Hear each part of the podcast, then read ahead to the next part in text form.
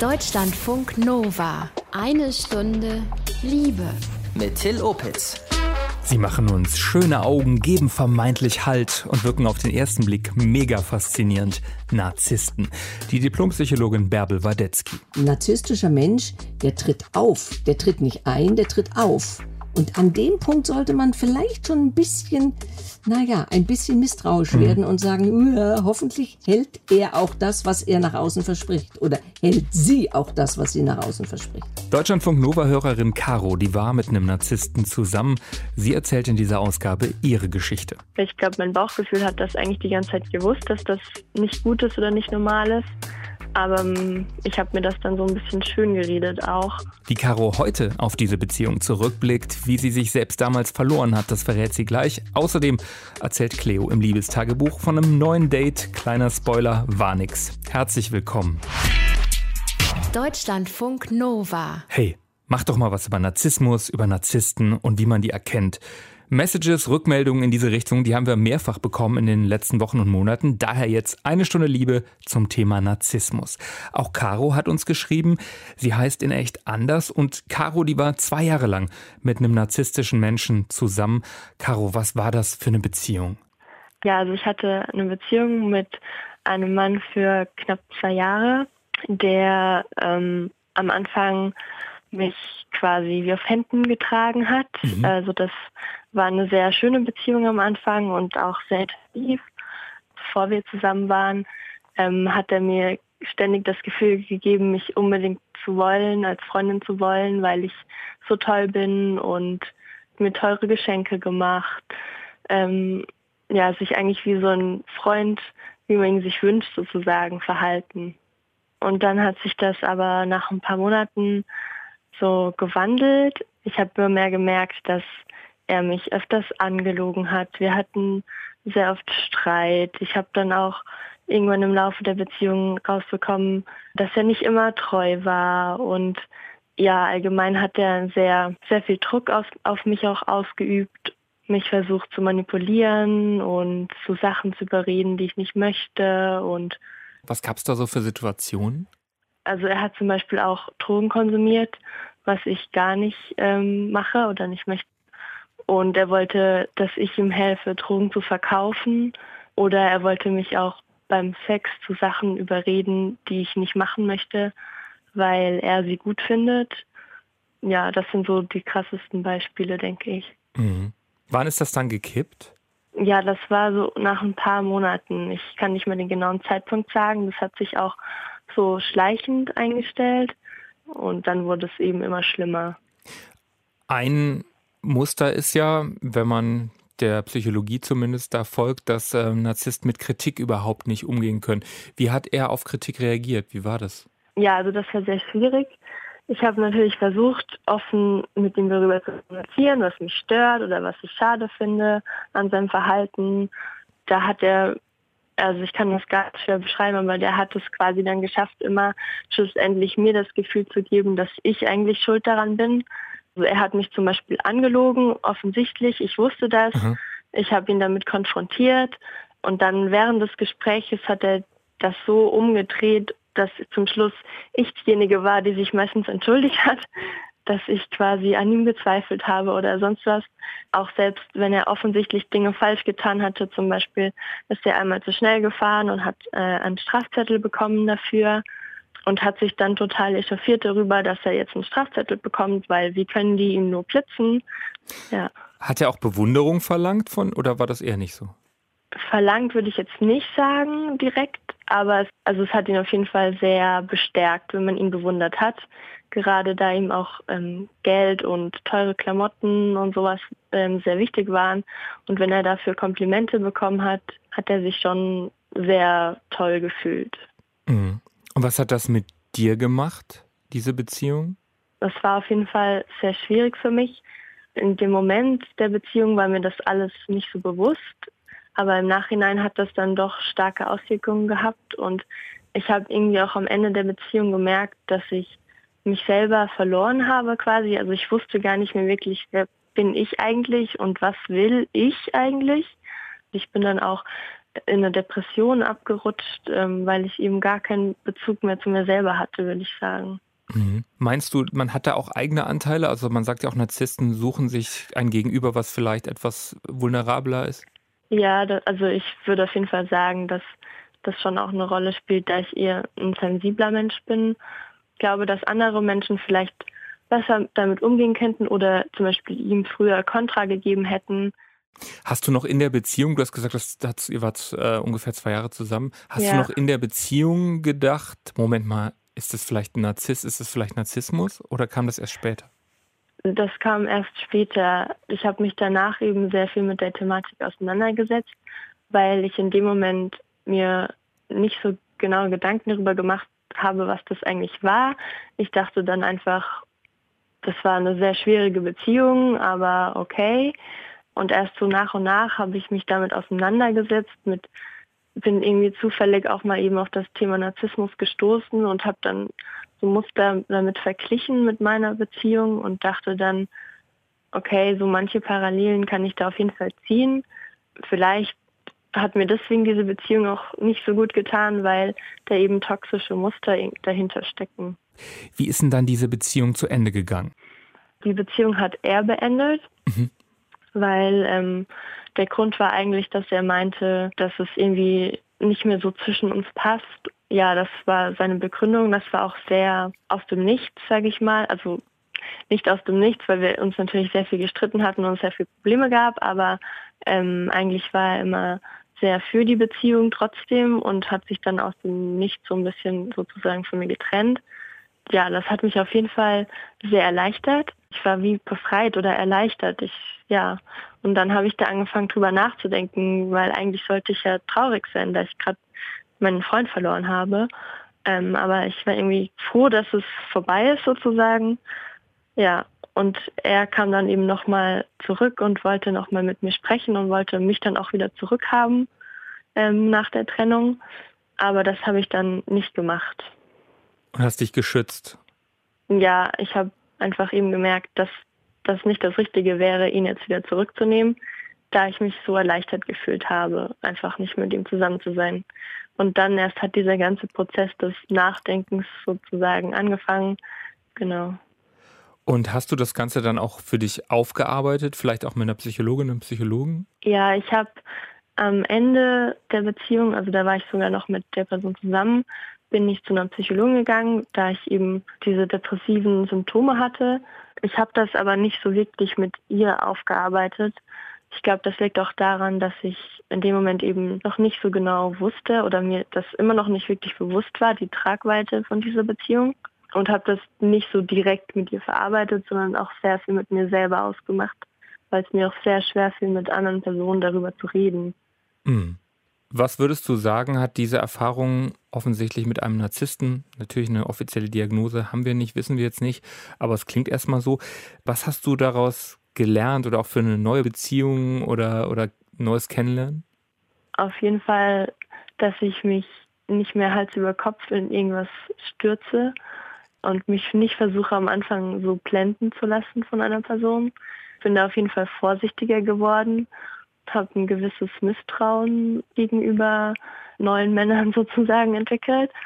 Und mir ist es auf jeden Fall auch jetzt ganz wichtig in einer Beziehung geworden, dass ich Zeit für mich alleine habe, ich nicht so eingeengt werde oder kontrolliert werde sozusagen von meinem Partner, sondern eben sehr viel Zeit auch mit mir selber verbringe oder mit meinen Freunden und ja, mich einfach nicht mehr abhängig von einer anderen Person oder meinem Partner mache. Wo würdest du anderen Leuten sagen, Vorsicht, das sollte euch stutzig machen, passt mal auf, wenn jemand mit dem Porsche vorfährt, zum Beispiel beim ersten Date? Nein, das würde ich so wahrscheinlich nicht sagen. Aber ja, ich denke, so Warnzeichen sind auf jeden Fall, dass man am Anfang komplett beeindruckt von dieser Person ist. Das muss nicht immer negativ sein, das kann natürlich auch was Positives sein oder ja, aber es ist auf jeden Fall schon mal so ein Zeichen, wo man sich vielleicht überlegen sollte, wenn die Person am Anfang einen unbedingt so klassisch umschwärmt, aber nicht nur um im normalen Sinne, sondern ständig überall teure Geschenke macht, ähm, ständig Zeit mit einem verbringen will. Ja, ich würde einem eigentlich auch raten, auf das Bauchgefühl zu hören. Weil ich glaube, mein Bauchgefühl hat das eigentlich die ganze Zeit gewusst, dass das nicht gut ist oder nicht normal ist. aber ähm, ich habe mir das dann so ein bisschen schön geredet auch. Und ansonsten, sobald man merkt in der Beziehung, dass das irgendwie komplett kippt und man die Person nicht mehr wiedererkennt oder sich so sehr ambivalentes Verhalten zeigt, von einmal komplett toll und ähm, dann wiederum sich so verhalten, als ob ähm, man der Person eigentlich egal ist. Caro warnt vor Narzissten. Sie war selber rund zwei Jahre mit einem offenbar stark narzisstischen Typen zusammen. Danke, Caro, dass du deine Geschichte in eine Stunde Liebe erzählt hast.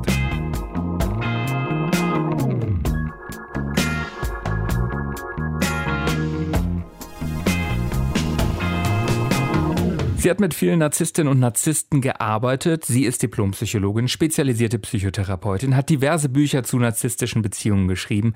Bärbel Wadetzky, ich habe Sie gebeten, erstmal vorne anzufangen, zu erklären, was ist Narzissmus? Also Narzissmus ist an sich eine Störung im Selbstbild und im Selbstwertgefühl. Das heißt, Menschen mit einer narzisstischen Problematik können sich nicht selber wieder ins innere Gleichgewicht bringen, sondern sie brauchen die Beachtung von außen und müssen immer besonders und ganz toll sein, damit sie ihr Selbstbild aufrechterhalten. Das heißt, es sind Menschen, die nicht wie, wie ein Mensch mit einem gesunden Narzissmus, der kann sich freuen über seine Erfolge, der kann aber auch mit seinen Misserfolgen umgehen, ohne dass jetzt ein großer innerer Einbruch passiert. Oder wenn, dann kann diese Person sich innerlich wieder ausgleichen, sich beruhigen und sagen, ach Mensch, ja, hast einen Fehler gemacht, ist ja nicht so schlimm, sonst geht's ja ganz gut. Und jemand mit einer narzisstischen Struktur kann das nicht. Die, die fallen entweder in die totale in das totale Nichts und um das zu vermeiden, machen sie sich größer, besonderer und besser, als sie sind. Und dahinter steckt aber eigentlich, wenn ich das jetzt richtig verstanden habe, ein ganz extrem geringer Selbstwert. Im Grunde ja. Sie sehen zwar so aus und wirken so, als wären sie wahnsinnig selbstbewusst, das sind sie auch im Auftreten, weil sie sich eben mit ihrer grandiosen Seite identifizieren und alles, was schwach ist an ihnen, das wird nicht gelebt und wird vor allen Dingen nicht gezeigt. Deshalb wirken sie so wahnsinnig selbstbewusst, aber das ist steht auf tönernen Füßen. Da braucht nur eine Kritik zu kommen oder jemand verhält sich anders, als sie wollen und schon kann das ganze System zusammenbrechen. Bei der Vorbereitung ähm, dieser Sendung, dieses Podcasts, habe ich gelesen, dass es mehr oder weniger zwei Formen oder Pole gibt. Das heißt, dass Menschen mit einer starken narzisstischen Problematik entweder übertrieben selbstbezogen sind, eben immer diese Bestätigung brauchen, oder aber auch extrem verletzlich vulnerabel. Genau, das, das hat man heutzutage viel mehr im Blick. Das sind Menschen, denen würde man gar nicht anmerken, dass sie eine narzisstische Struktur haben, weil sie sich kleiner machen, als sie sind.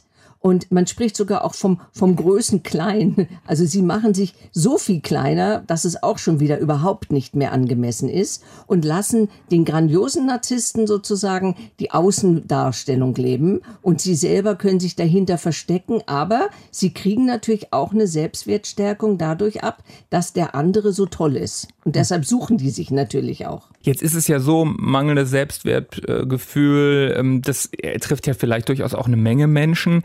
Wann wird es denn problematisch oder eben tatsächlich krankhaft, dass man von einer narzisstischen Persönlichkeitsstörung sprechen kann? Also das ist wirklich der letzte äußerste Pol und das betrifft im Grunde nur ungefähr ein Prozent der Menschen dass sie wirklich eine pathologisch diagnostizierbare narzisstische Störung haben. Die anderen, wir alle haben alle narzisstische Anteile in einem mhm. größeren oder geringeren Maße. Das heißt, wir müssen immer alle unser Selbstwertgefühl wieder ausgleichen. Das heißt, wir haben alle ein narzisstisches Thema. Und da kann natürlich zwischen dem positiven Narzissmus, also einem guten Selbstwertgefühl bis zur narzisstischen Persönlichkeitsstörung sämtliche Formen von Stärke der, der Beeinträchtigung vorhanden sein. Und ganz schlimm wird es natürlich mit Menschen, die überhaupt keine Einsicht haben in ihr Verhalten und in ihre Wirkung auf die anderen und mit denen ist es sehr, sehr schwer umzugehen. Und ich vermute mal, die merken auch gar nicht, wenn sie ähm, so, so, von ihrer Grandiosität überzeugt sind, dass sie da vielleicht gerade ein Problem haben und vielleicht zur Therapie gehen sollten? Nein, überhaupt nicht. Also die anderen leiden, wir leiden im Kontakt mit ihnen, aber sie selber leiden nicht. Jetzt haben Sie sich vor allen Dingen fokussiert in Ihren Büchern, aber auch in Ihrer Arbeit ähm, auf Narzissmus sozusagen in Beziehungen. Wie, wie erkenne ich denn in einer Beziehung narzisstisches Gegenüber? Gibt es da so typische Anzeichen vielleicht? Ja, ein Anzeichen ist, dass wir uns in der Regel diesen Menschen gegenüber sehr mickrig fühlen. Wir bekommen schnell Angst und wir fühlen uns schlechter, als wir eigentlich sind, oder wir fühlen uns wahnsinnig in den Himmel gehoben, so nach dem Motto, ach toll, ich werde jetzt endlich mal gesehen in meiner Größe und in meiner Tollheit. Das heißt, wir reagieren im Kontakt mit denen, auch mit unseren narzisstischen Strukturen und sind oftmals nicht mehr wir selber. Diese Menschen sind irrsinnig anziehend, die haben ein großes Charisma, meistens, und die, die, die haben es drauf, uns ganz, ganz schnell in ihr System hineinzuziehen. Und dann werden wir so ein bisschen wie so eine, wie soll man sagen, wie so eine Marionette für die, ja, die ziehen uns in ihr selbst hinein. Wie schaffen es denn diese Menschen, wie Sie sagen, die, die sind faszinierend, äh, die ziehen einen in, in ihr System herein. Andererseits haben die einen sehr geringen Selbstwert. Wie können sie dann auf andere so anziehend sein? Naja, weil die sind sehr häufig sehr eloquent. Also ein narzisstischer Mensch, wenn der in einer Gesellschaft sitzt, ist er derjenige, der erzählt. Er erzählt die Geschichten, ja. Sie sind, die machen nicht einen Dialog, sie reden nicht miteinander, sondern sie dozieren, mhm. ja. Das sind Menschen, die reden in der Regel nur von sich, von den berühmten Leuten, die sie kennen, von den tollen Erfolgen, die sie gemacht haben. Also es ist immer zentriert auf ihre Person. Und die haben eine Ausstrahlung wirklich wie so ein Magnet. Das funktioniert. Und das hat was mit der Grandiosität zu tun. Und die können unglaublich gut performen. Und die haben uns ruckzuck, haben mhm. wir uns sozusagen eingefangen. Narzissten sind wie Magneten, wobei nur ein Prozent ungefähr der Menschen eine pathologisch diagnostizierbare narzisstische Persönlichkeitsstörung hat, sagt die Münchner Therapeutin und Buchautorin Bärbel Wadetzky.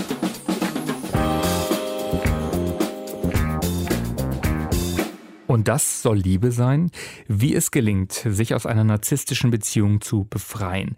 So heißt das neueste Buch der Diplompsychologin Bärbel Wadetzky. Ich habe sie für diese Sendung gefragt, warum Narzissten Beziehungen eingehen, also was Narzissten überhaupt von ihrer Partnerin oder ihrem Partner erwarten. Das Gegenüber interessiert nicht als Person, sondern das Gegenüber wird funktionalisiert. Das heißt, das Gegenüber soll eigentlich nur dazu dienen, das eigene Selbstwertgefühl und das eigene Selbstbild zu bestätigen. Nur wenn ich den Erwartungen des anderen nicht entspreche, dann werde ich ganz schnell die Gewalt, die Aggression, die verbale Gewalt dieses Menschen erleben, der mich im Grunde entwertet nach dem Motto, wie blöd bist du denn, dass du nicht das tust, was ich mir von dir erwarte. Mhm. Was für eine Art Gegenüber suchen sich Narzissten denn? Gibt es da auch Muster? Ja, meistens sind es auch Menschen mit einer narzisstischen Struktur. Sehr häufig sind es die sogenannten Komplementärnarzissten. Das sind die, von denen wir vorhin auch gesprochen haben, die Vulnerablen, die, die sich nicht selber so ins Licht setzen können und die den anderen dann brauchen, um ja, um sich gut zu fühlen und ihr eigenes Selbstbild zu bestätigen. Sie haben ja zuletzt ein Buch geschrieben und das soll Liebe sein. Da geht es um ein Paar letztlich auch in so einer Struktur. Wie läuft es bei denen ab? Also am Anfang war es so, dass sie sehr ausgehungert war durch ihre jetzige Beziehung. Da hat sie nichts bekommen, fühlte sich nicht mehr als Frau, traf dann Frank und der hat sie in den Himmel gehoben. Du bist die tollste Frau, die ich jemals gesehen habe und hat sie sehr aufgewertet. Das hat sie natürlich schon mal sehr abhängig gemacht von ihm. Dann lief ganz viel über Sexualität, mhm. über so eine Traumbeziehung. Sie war ja verheiratet noch, also sie mussten sich immer heimlich treffen. Diese Heimlichkeit ist ganz typisch für die Beziehungen. Das gibt einen enormen Reiz und es macht ganz toll. Und in dem Moment, wo sie dann versucht haben, Alltag zu leben, ist eigentlich der Bruch passiert und er zeigte sich dann von seiner anderen Seite. Der konnte das nicht. Also für narzisstische Menschen ist Alltag eigentlich eher abtörnend. Da ist kein Thrill mehr, ja, kein, kein, mhm. macht kein, ist nicht mehr spannend. Weil dann müsste ich mich ja wirklich auf den anderen einlassen, um eine gute Beziehung aufzubauen. Und genau das ist das Problem mit narzisstischen Partnern. Und dann ging es immer, immer, immer weiter mit viel Streit, mit viel Auseinandersetzung, mit viel Entwertung, bis hin, wo sie sich dann auch mal körperlich bedroht gefühlt hat von ihm und sie so schrittweise versucht hat, sich aus der Beziehung hinauszulösen. Und da ist beschrieben, wie schwer das oftmals ist für die Partner, sich zu lösen, weil sie immer noch die Hoffnung haben, dass der Mensch noch mal so toll wird, wie er am Anfang war. Das heißt, Narzissten machen süchtig? Wenn man so will, ja, süchtig nach deren Bewunderung und Anerkennung. Sie wollen bewundert werden und wollen nicht bewundern. Und deshalb kriegt man eigentlich nur am Anfang etwas von ihnen, nämlich in der Phase, wo sie erobern wollen. Und wenn sie einen erobert haben, dann kriegt man oftmals fast gar nichts mehr. Das heißt, der Reiz ist dann weg. Sie haben eben gesagt, die können keinen Alltag leben. Warum können das Narzissten nicht? Weil Alltag nichts Besonderes ist und sie müssen ja immer besonders sein. Das heißt, sie werden versuchen, aus dem Alltag einen besonderen Alltag zu machen. Dieses Pärchen, Sonja und Frank, denen ging es immer gut, wenn sie weggefahren sind mhm. ans Meer. Und da haben sie dann sozusagen für sich wieder ein Stückchen äh, Besonderheit leben können. Und da war er wie ausgewechselt. Und wenn er zurückkam und es wieder um Alltag ging um sich einlassen auf jemand anderen, da ist es wieder gebrochen. Hm. Sind, äh, in dem Fall haben wir ja von einer klassischen Konstellation gesprochen, Frank der Narzisst, Sonja mit auch solchen Anteilen, aber eben eher vulnerabel. Ist es so, dass diese dominanten, grandiosen Typen in Anführungsstrichen eher Männer sind? Nein, nicht unbedingt. Es gibt sehr, sehr viele Frauen und mich fragen auch sehr viele Männer, was soll ich machen mit dieser Partnerin? Die lässt mich am langen Arm verhungern. Es gibt viele Frauen, die auch diese grandiose Seite leben und äh, es gibt viele Männer, die auch diese vulnerable Seite leben. Und interessanterweise kann man das auch von Beziehung zu Beziehung verändern. Ich kann in der einen Beziehung, kann ich mehr in der vulnerablen Position sein und in der anderen Beziehung bin ich plötzlich in der grandiosen Form. Und das kann wechseln. Aber oftmals ist es so, dass Frauen eher dazu neigen, sich zu entwerten und Männer eher dazu neigen, sich aufzuwerten, was natürlich mit der ganzen Entwicklung der Frauen und der Männer über die Jahrtausende natürlich zu tun hat. Und Rollenbilder, die irgendwo auch noch auch wirken. noch Rollenbilder, ja. Mhm. Auch Frauen können grandiose Narzisstinnen sein.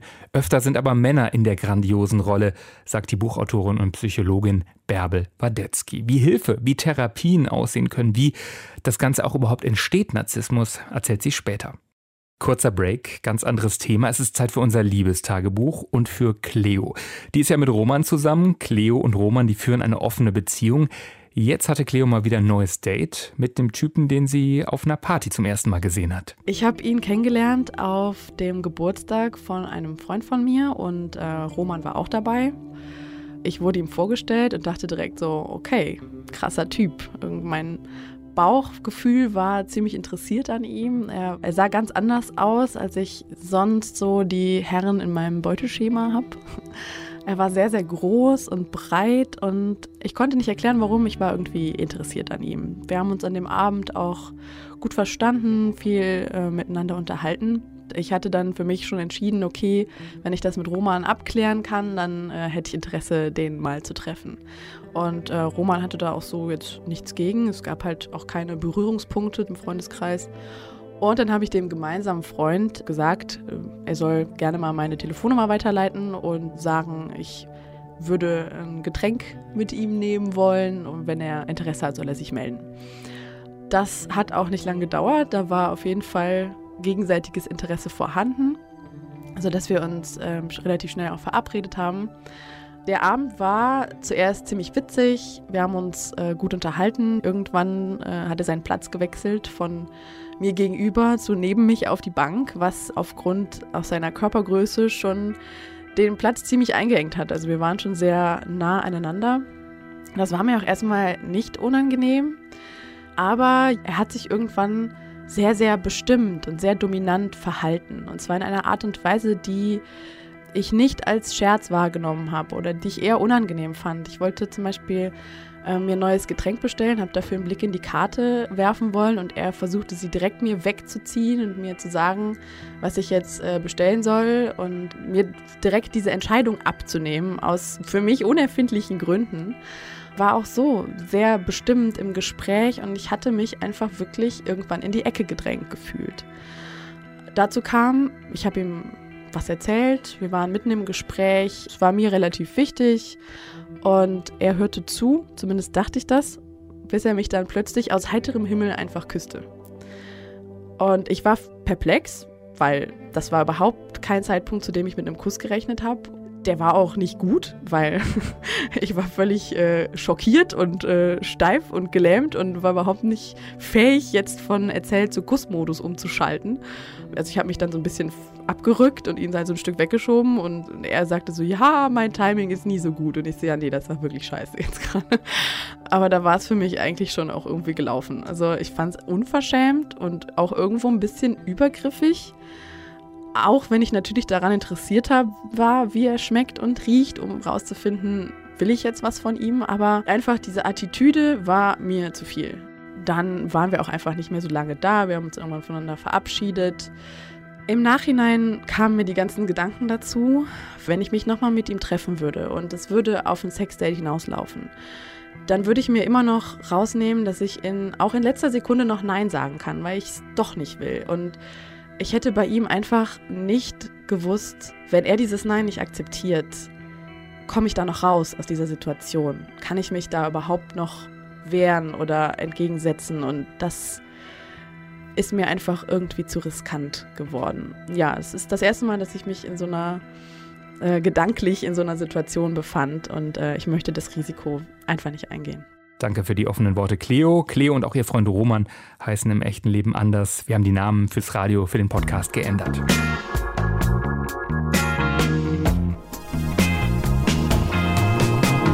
Narzissmus, heute unser Schwerpunkt in eine Stunde Liebe.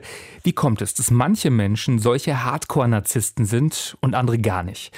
Ich habe die Münchner Psychologin Bärbel Wadetzky gefragt. Weiß man, wie Narzissmus entsteht? Spielt die Kindheit eine Rolle? Was man im Grunde weiß, ist, dass ein Teil angeboren ist. Die Werte, die, die gehen von 40 bis 70 Prozent angeborener Narzissmus. Manche sagen, es ist überhaupt nicht angeboren. Also da gibt's gar keine äh, klare Linie.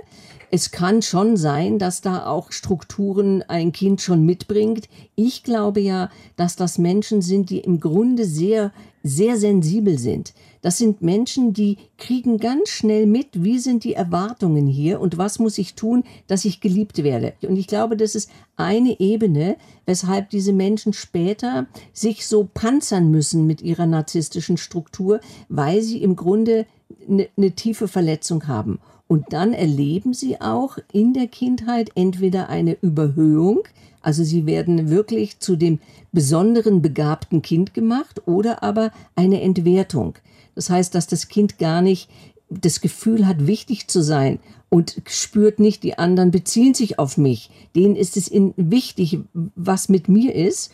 Und beides, beides führt im Grunde zu derselben äh, Verletzung innerlich, dass ich nicht gesehen werde als die Person, die ich bin. Und dann wende ich mich mir selber zu und brauche Grandiosität oder Bestätigung von außen? Entweder das, aber das andere ist auch, dass ich wirklich rausfinde, was brauchen die anderen, damit die mich gut finden. Und dann fängt das Kind an, anders zu werden, als es ist und wird vielleicht eben besonders lustig oder wird besonders klug oder macht besonders gute Noten und versucht sich über diese Schiene dann Anerkennung zu schaffen. Und schlimm ist es natürlich, wenn es über diese Schiene auch nicht wirklich gesehen wird, sondern es dann heißt, naja, eine Eins ist halt eine Eins, hättest auch eine Eins plus schreiben können. Dann ist natürlich die Selbstwertverletzung umso größer. Und je stärker die ist, umso mehr muss sich so ein Mensch natürlich narzisstisch schützen. Mhm, das ist sozusagen ein Schutzpanzer, der als Reaktion auf die Umwelt, auf, auf die Liebe der Eltern oder Nicht-Liebe der Eltern passiert. Könnte man so sagen, ja. Mhm.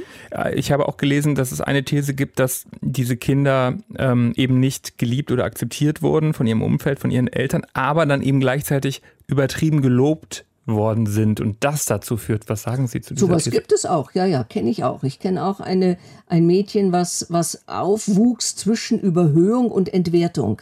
Und das ist im Grunde genauso schlimm, weil wo ist sie denn? Wer ist sie denn? Was ist denn das für, für, für eine Beziehung, wenn ich mein Kind nur unter dem Blickpunkt des Entwerten oder des Überhöhen sehe?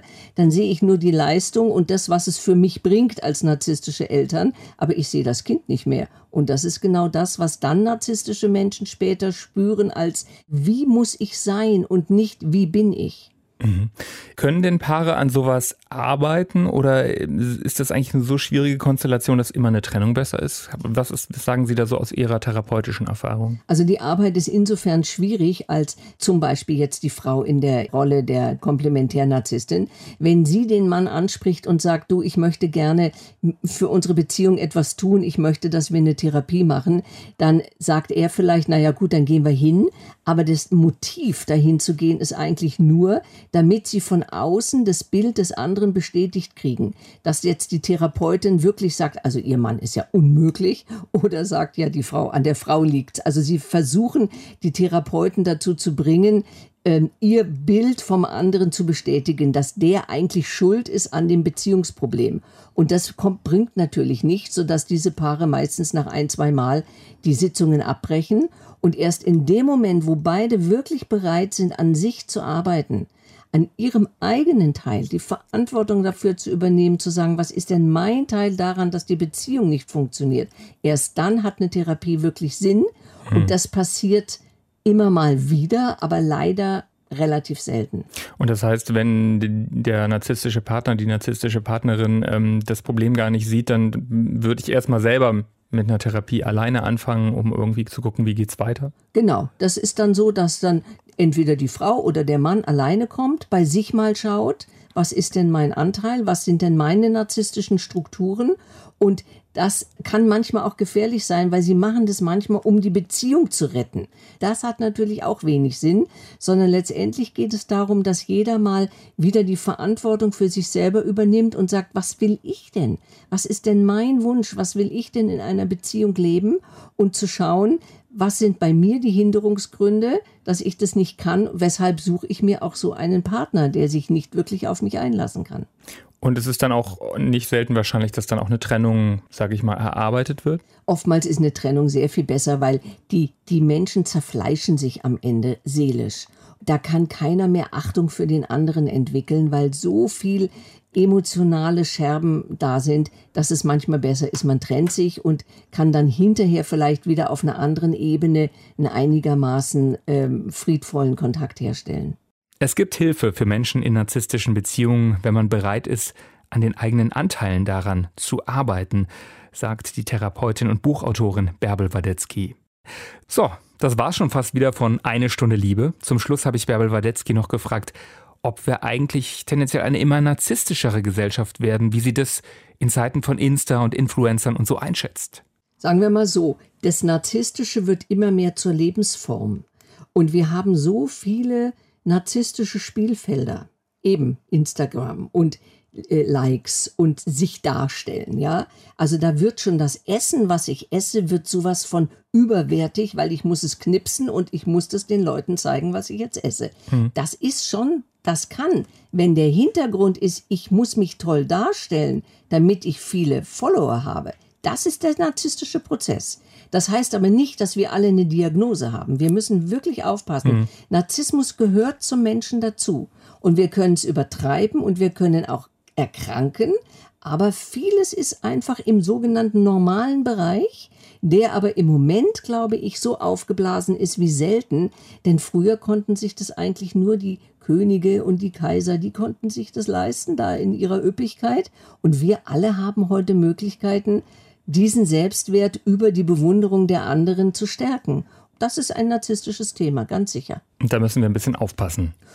Naja, die Frage ist, macht uns das wirklich satt? Ist das Essen, was ich knipse, ist es Knipsen und ins Netz stellen, für mich eigentlich mehr wert, als mit den Menschen zusammenzusitzen und das Essen zu genießen. Und wenn der Teil wegfällt, dann wird es bedenklich. So die Schlussworte der Buchautorin und Therapeutin Bärbel Wadetzky. Dankeschön dafür für das Interview. Danke auch an Caro und Cleo für eure Geschichten. Und noch ein Hinweis, das Team von der 100, das hat in der aktuellen Ausgabe das Porträt eines ziemlich narzisstischen Menschen. Ein Mann, der x-fach Frauen aus bestehenden Beziehungen immer wieder gelockt hat. Und dann war ganz schnell wieder Schluss. Das könnt ihr hören, dieses Stück unter der Sendung 100 auf deutschlandfunknova.de. Und uns, eine Stunde Liebe, findet ihr dort natürlich auch auf deutschlandfunknova.de oder ihr abonniert uns bei Spotify, iTunes oder in der Audiothek-App. Ich bin Till Opitz, danke euch fürs Lauschen, bleibt liebevoll. Deutschlandfunk Nova. Eine Stunde Liebe. Jeden Freitag um 20 Uhr. Mehr auf deutschlandfunknova.de.